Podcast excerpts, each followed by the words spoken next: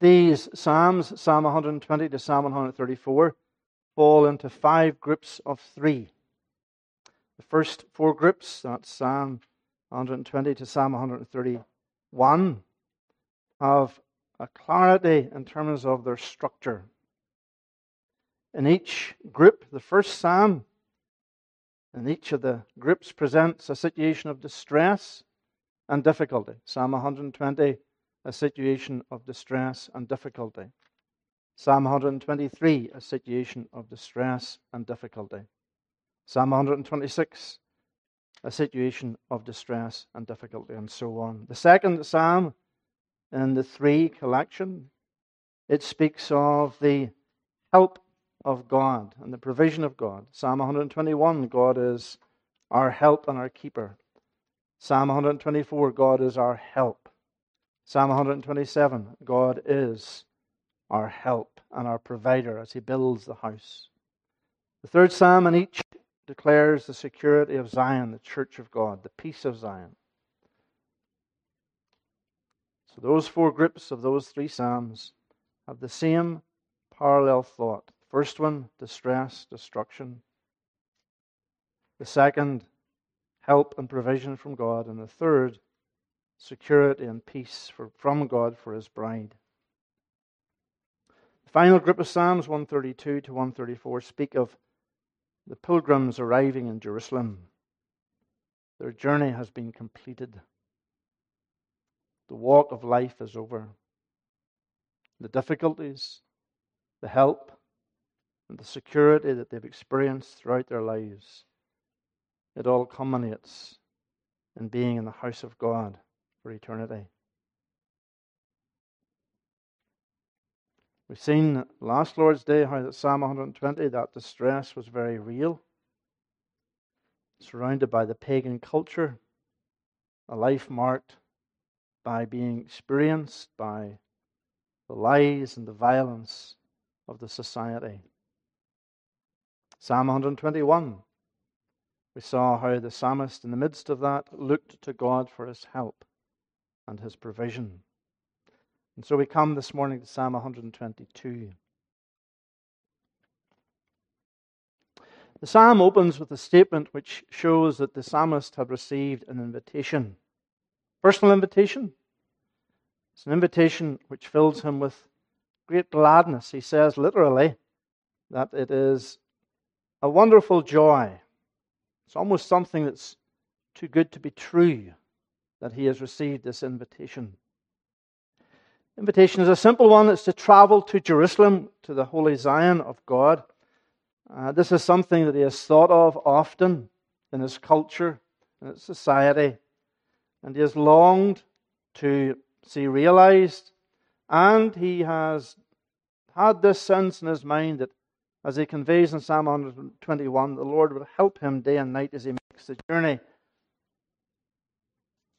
But why is he filled with such incredible joy? Why does he say, I was glad? I was overwhelmed with joy. I was in a wonderment of joy when they said to me, Let's go to the house of the Lord. What was it that stimulated such a visceral level of excitement in his heart. What is it in your heart that excites you? Well, this man was incredibly excited, incredibly overwhelmed by the idea of going to Jerusalem with the people of God. Why? Why was that the case? Not an easy journey, why would he submit himself to it? Well, as we shall see in this psalm, he does so because of what he sees in Jerusalem. He's filled with joy because of what he knows he will hear in Jerusalem and because of what he knows he will experience and engage in Jerusalem. He's going here and he knows that he's going to see and hear and experience and engage in something that causes him to get very excited at the thought of it. He's going to see. He's going to see and hear the work of God and experience what it means to engage with the people of God.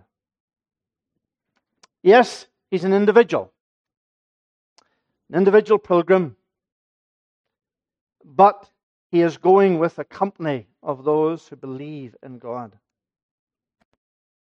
And that's what church membership is about. And I, in God's providence, didn't plan to preach in this psalm today when we have people come into membership. But it's a wonderful, blessed coincidence, if you want to use that terminology. Church membership is about saying, I want to travel. Travel to be with God. And I don't want to travel on my own. I want to travel with others who believe in God as I believe in Him. It's about traveling not just on your own or as a family, it's about traveling as a collective community. I was glad when I said to myself, I'm going to go up to Jerusalem. That's not what the psalmist says. He says, I was glad when they said to me, Let us go to the house of the Lord.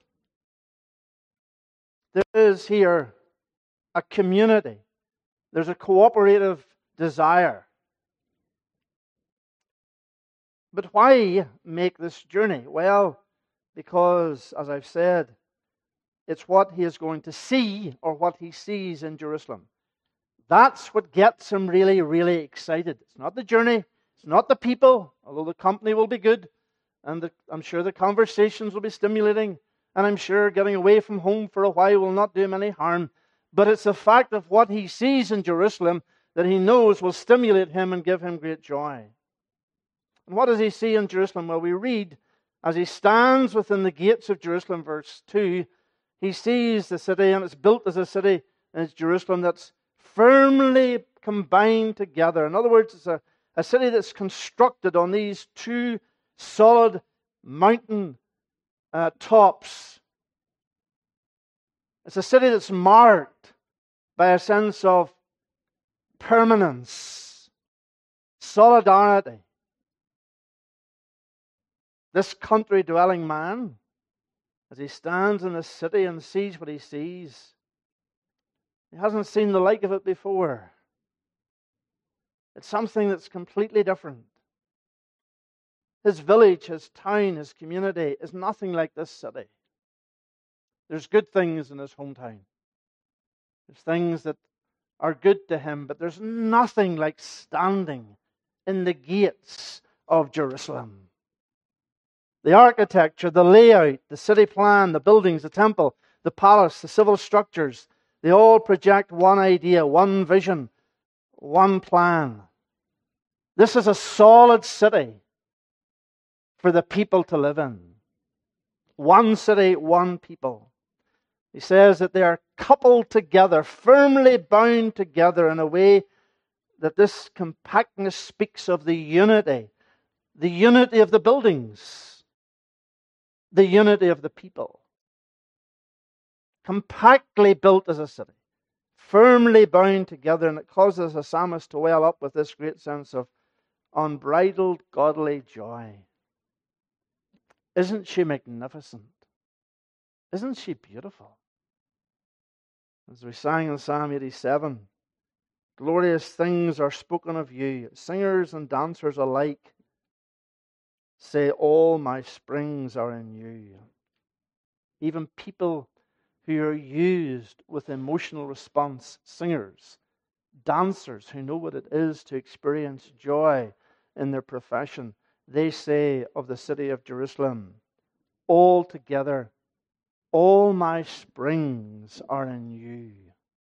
All my refreshment is in you. And the psalmist in Psalm 48 speaks of how beautiful she is, the joy of all the earth. Psalmist calls the people of God in verse 12 of uh, 48 Walk about Zion, go round her, number her towers, consider well her ramparts, go through her citadels, that you may tell the next generation, This is God, our God, forever and ever. He's excited about going to the city, not to spend his money but to stand at the gates and behold her because of all that she is. And for those of you who are coming into membership in the bride today, You're not coming into something that's just numbered in the number of people you see here on a Lord's Day morning and evening. You're coming into something that is vast, that is huge, that has a foundation that has been established from before the foundation of the world. The foundation of the Lord Jesus Christ, as Paul writes, the chief cornerstone, chosen and precious are we, connected into this cornerstone. You see, this is the beauty of Jerusalem. It's Christ. He is the cornerstone. He's the stone from which every other stone takes its alignment. He's the stone into which every other stone is connected. Built upon the apostles and the, the prophets, mighty men of faith and service, strong, stable stones. And you today, and all of us who are members of this visible community, we are part, by God's grace, as a living stone in that visible community. Church of Christ in the world seems disorganized. It seems as though it's sprawling. It's a collection of haphazard hamlets here and there. But that's not the true picture. That's not the reality. You look at the church today and you think she's irrelevant. You think she's insignificant. Nothing is further from the truth. She stands in all her radiant glory in Christ Jesus. Her number is far greater than the stars in the heaven and the sea and the, and the sand and the seashore. From before, or from the beginning of time, God has been establishing into her these living stones, these beautiful individuals yeah, you look at them and they're cantankerous and awkward, and I'm not thinking of anybody who's coming into membership today specifically. Because we're all awkward and cantankerous on our best days.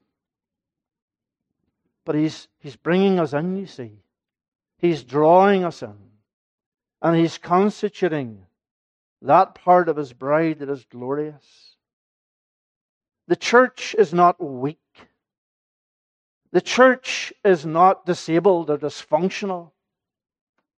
You stand within the gates of Jerusalem and you behold something that is firmly bound together because there is no other binding in the bride than in Jesus Christ.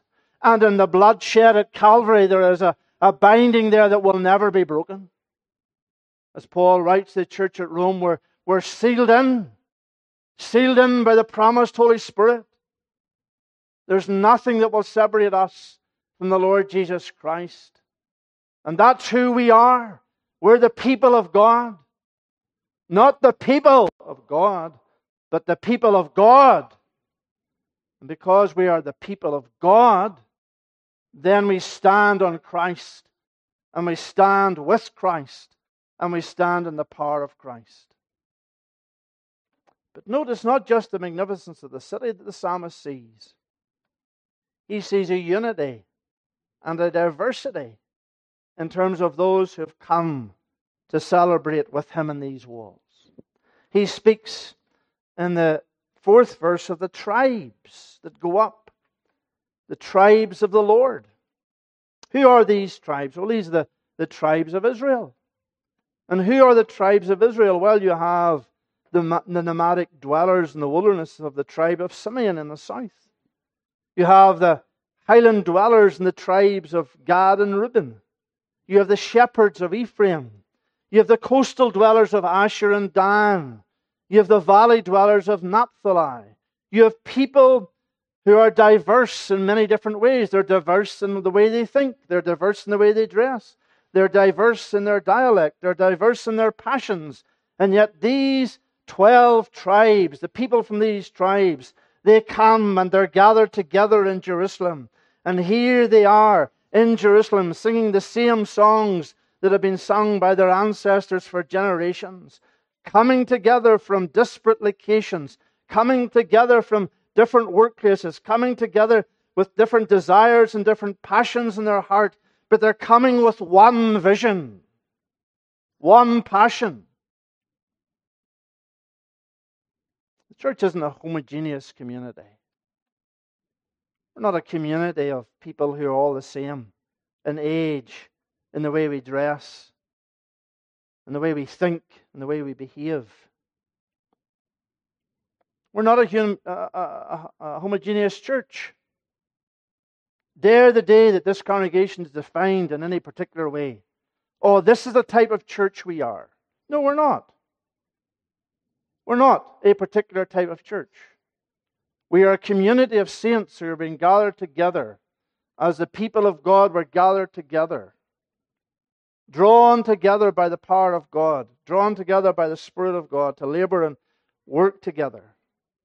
I don't know if you've seen them in recent years. You drive through our city and you see some of the notices out, outside churches. All welcome. We're a diverse community. We welcome anyone and everyone from wherever background. And then it's all geared towards the gender thing, isn't it?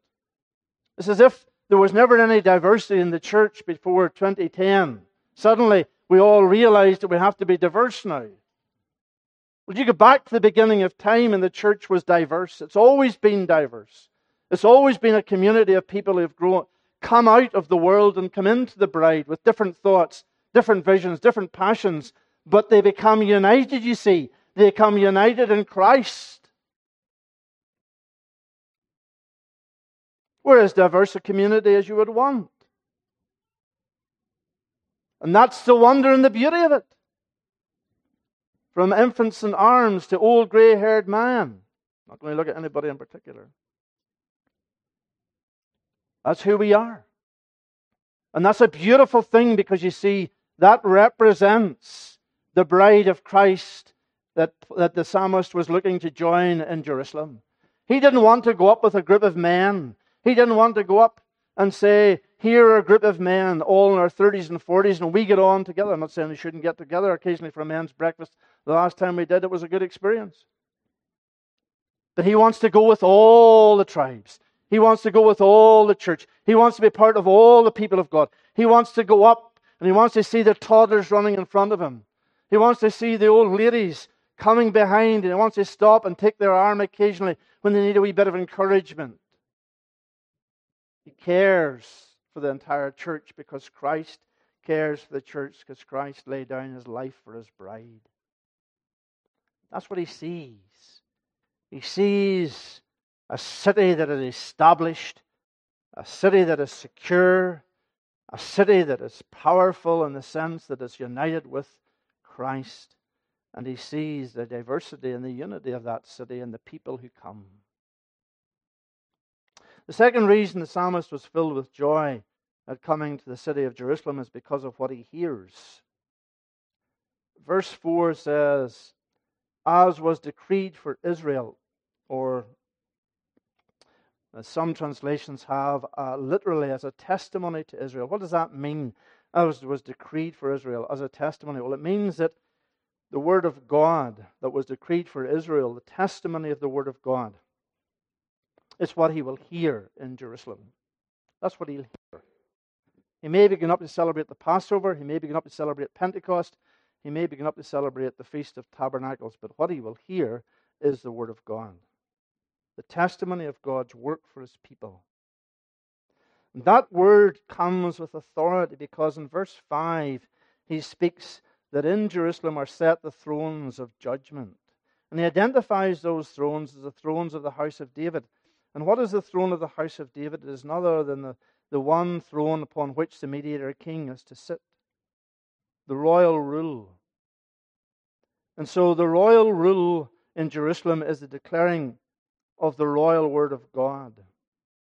And that's what maintained the unity of the bride. It wasn't that people had a particular view of the world and they coalesced to those who they thought about the world in the same way. That's not what kept the unity. What kept the unity was the decree that was made for Israel, the testimony to Israel. What kept the, the unity was the rule of the king on the throne as he exercised the Word of God, as he declared the Word of God. That's what brought all these different disparate groups together. One city, one community, one throne, one truth. And that's the only thing you will hear here. The only thing you will hear here is about the King of Kings and the Lord of Lords. Because that's the only thing that unifies. The unity you see isn't as a result of personal preference. The unity isn't because of certain predilection or certain views. The unity comes as the diversity of the tribes gather together in the city of God under the sound of God's word and are experiencing the godly rule of the king. And where that rule is not being exercised, where the rule of the king is not being exercised, where the word of God is not being proclaimed, then that's where you have issues. Because then there's no submission to God, there's submission to my personal view. And you today are joining a church as members, and you have gone through it with a session where you are agreeing to submit to the authority of God's word because that's all that matters. That's all that's important. That's all that is important. All you will hear in this church is the Word of God proclaimed in your hearing that you might be blessed. That's why God brought me to be minister of this church, so that I would proclaim the Word of God to you. I had a a blessed privilege during the week of receiving an email from a man who was in the congregation in Airdrie for some time before I left. He and his family subsequently left the congregation after I'd left because of the situation that developed afterwards. But he sent me an email about his teenage daughter's testimony. And he said, in her testimony, she said the following In in 2017, the minister, Andrew Quigley, she's in another church.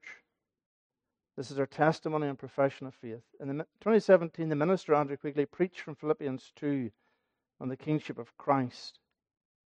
And these were the first sermons I remember really listening to and appreciating for the description of Christ's atoning work and what it cost him.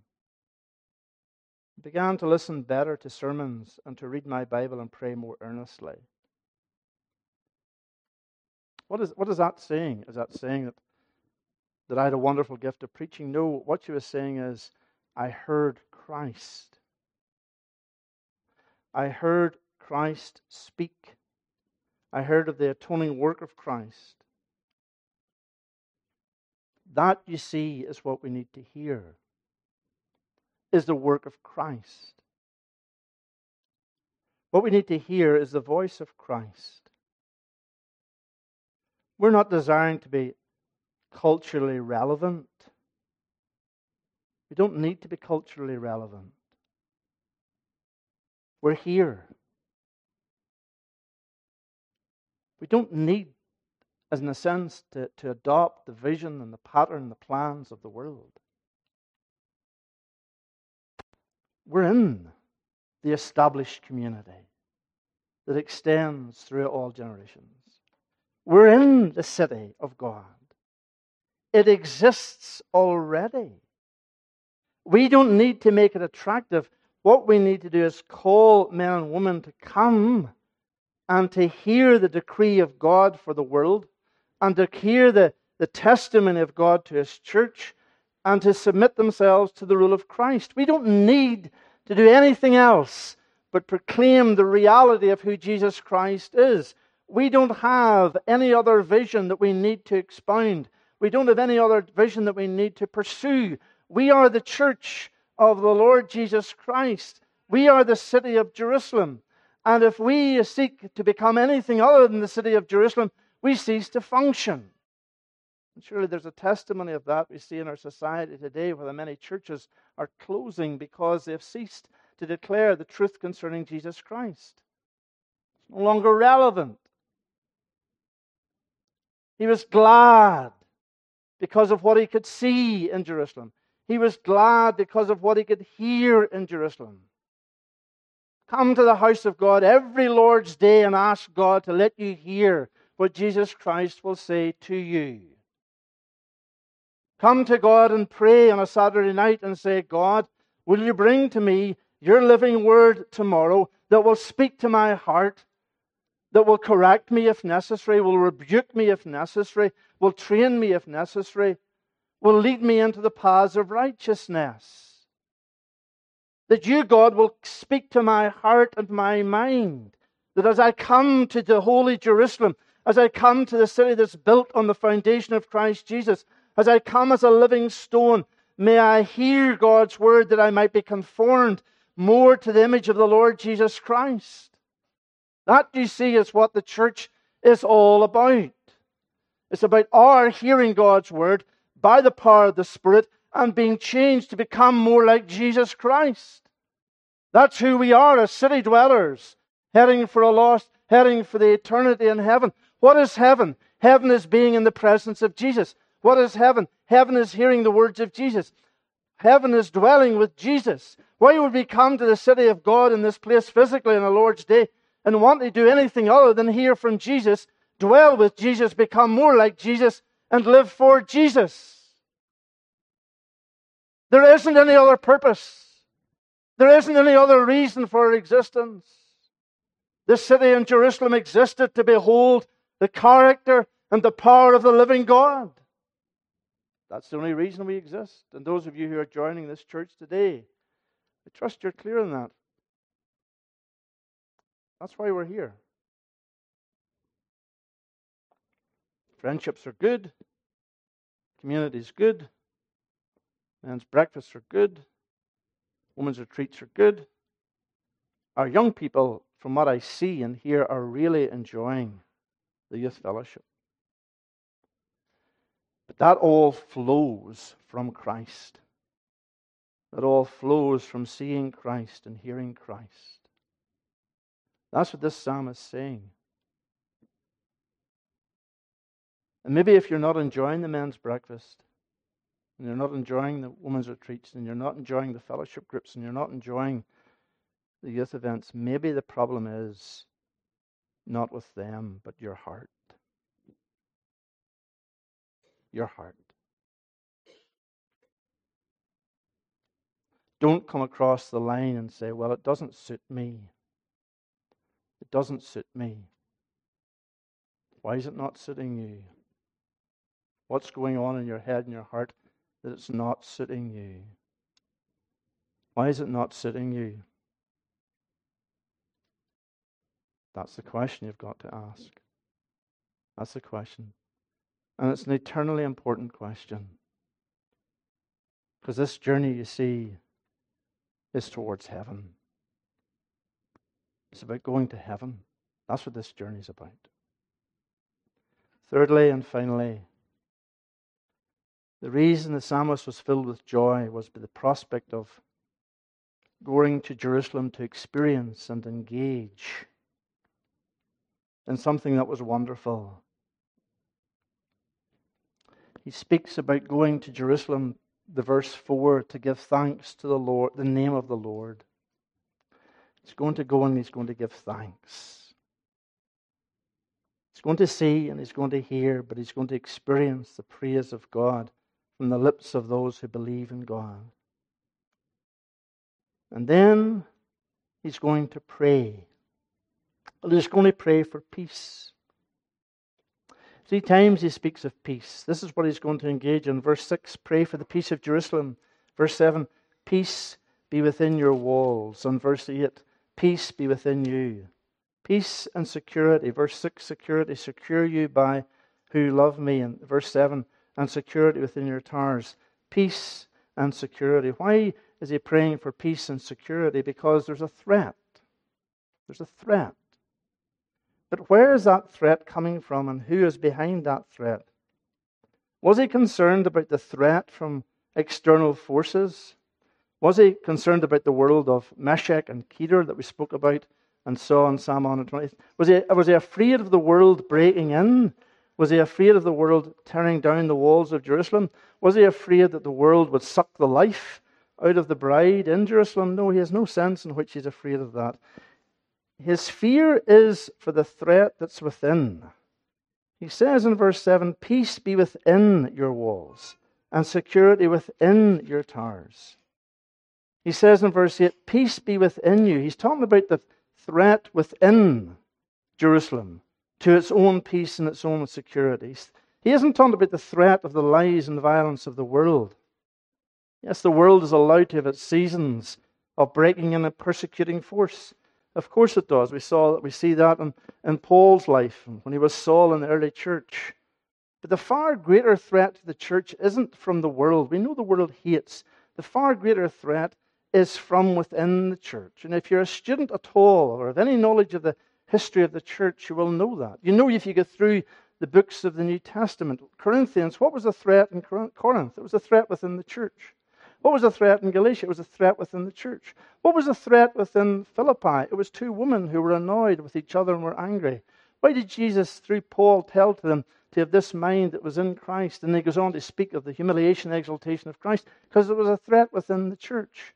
You look at the New Testament, every letter is almost dealing with the threat within the church. You look at the situation in Ephesus. Why does he give instructions in regards to marriage and other things like that? Because of the threat that would come from a man or a wife who are annoyed with each other and they bring that into the church.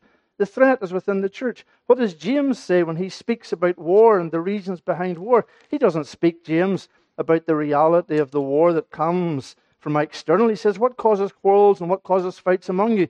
Is it not this that your passions are at war within you? He's not talking about the world encroaching. He's saying you desire and do not have, so you murder. He's talking here to Christians. You covet and cannot obtain, so you fight and quarrel. You do not have because you do not ask. You ask and you do not receive because you ask wrongly to spend on your own passions. You adulterous people, he says, you're chasing after things in the world. You're chasing after thoughts in the world. And the greatest the greatest challenge, as the psalmist says here, is to the, the church from within the church. That's the whole point of what he's saying. And you look at the history of the church, and you see that that threat is very, very, very real. Very real. What has caused the most disruption in the life of this congregation in its history? It's not the world, it's whenever there have been frictions within. Is this church unique in that regard? Absolutely not. Absolutely not. You go to Scotland today, and you go to every street corner, and you'll see a large building that would fill, could carry three or four hundred people, maybe a thousand people. They were filled with people worshiping the Lord's day. Now you go, padlocks on doors, businesses fill them. What caused that? Did the government in Scotland wage war on the church?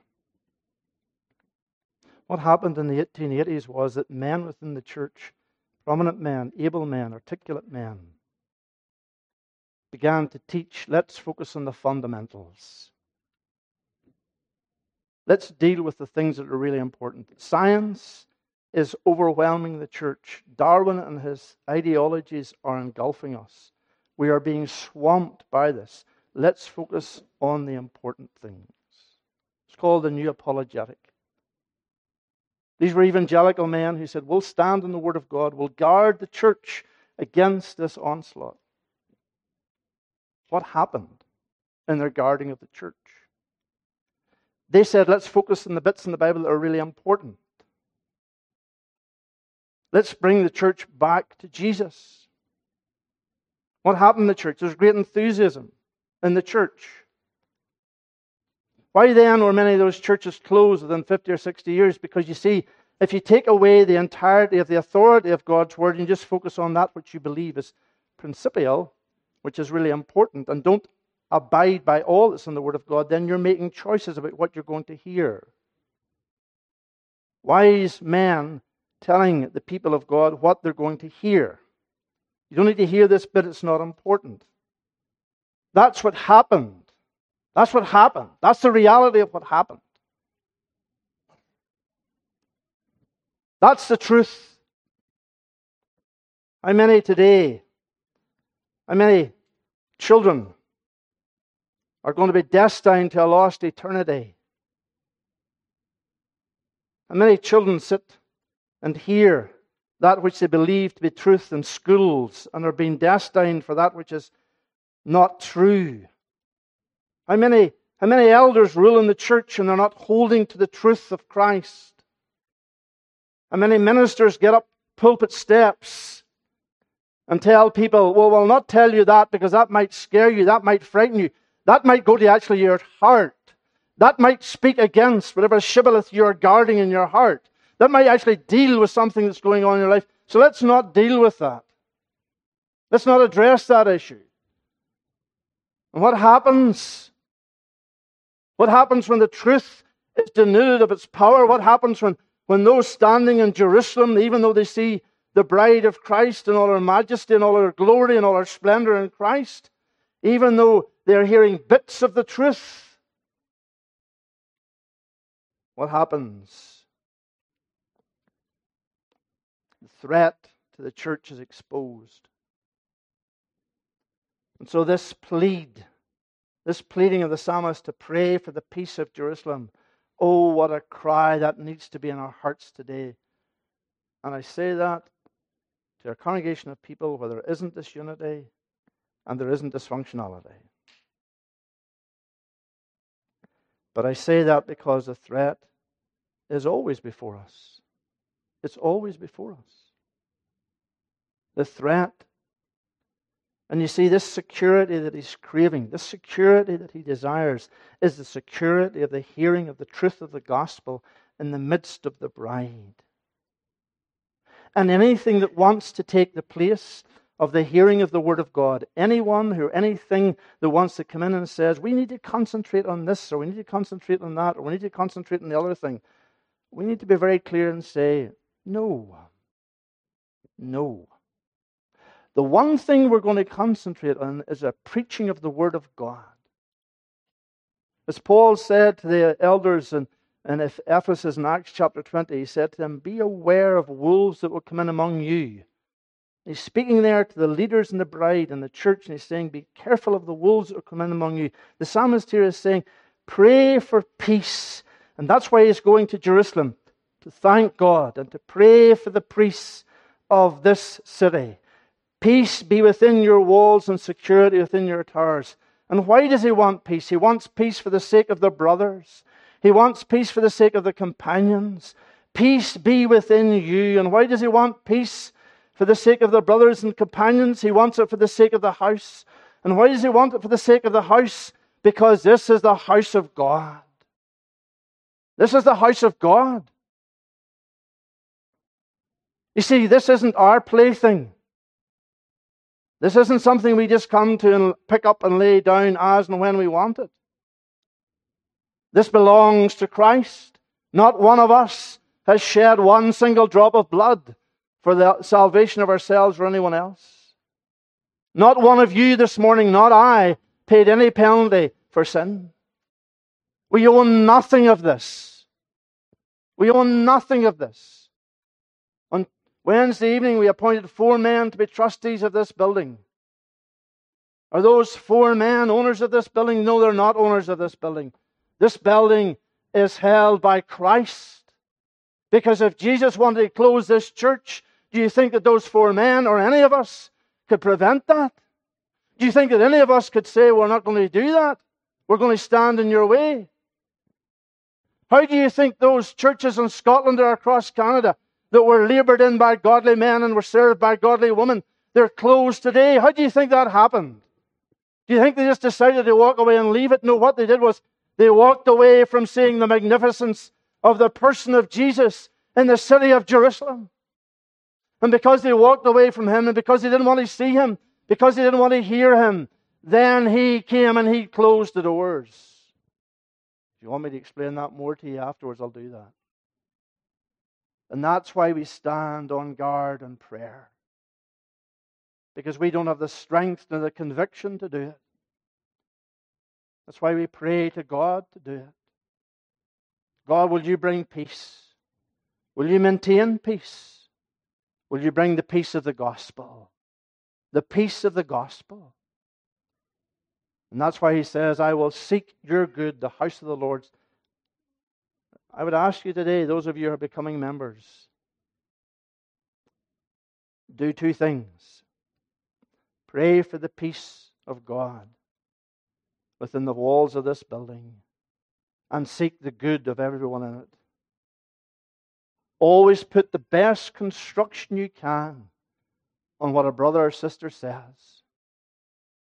You see, when someone speaks to you and you're in a bit of a, a mood, let's say, you're tired, you're overtired, and they say something and you say, oh, I'm not so sure I like that.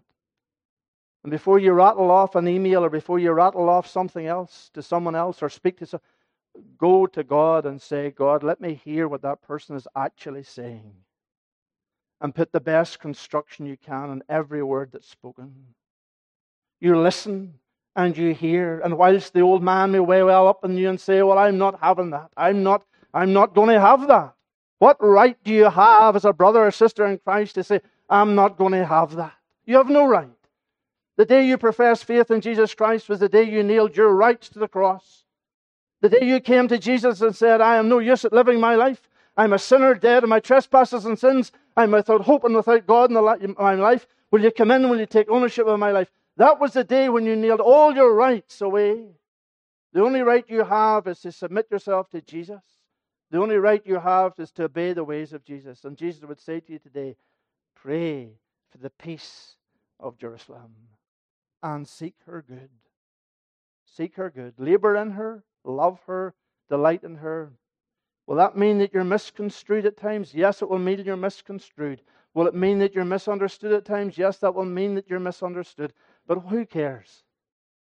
Who cares if you're misunderstood? Who cares if you're misconstrued? What's important is the peace of Jerusalem. That's all that matters. That's all that matters. This man was glad. He was glad. He was over the moon. Let's go and see the magnificence of Jerusalem. Let's go and see the diversity and unity of the church. Let's go and hear the preaching of the word. Let's sit under the authority of the king. Let's go and experience the thanksgiving Let's go and pray for the peace of all who dwell in her. Oh, what a wonderful thing it is to be a member in the bride of Christ. Let's pray. Father, we pray for your help in hearing this word and not only hearing it, but in obeying it. We thank you for the peace that reigns. But we pray that we will be ever vigilant, ever vigilant, praying and praying and praying that your will will be done on earth as it is in heaven. We thank you for the magnificence of your bride. We thank you that we see her and we see her beauty with all the difficulties and all the awkwardnesses and all the trials and all the tribulations. We see her solidity and her solidity and her permanence in the Lord Jesus Christ. We thank you for the hearing of the gospel. We thank you for the rule of Christ. And we pray, Father, that you would give us that desire to seek the good of all. We pray this in Jesus' name. Amen.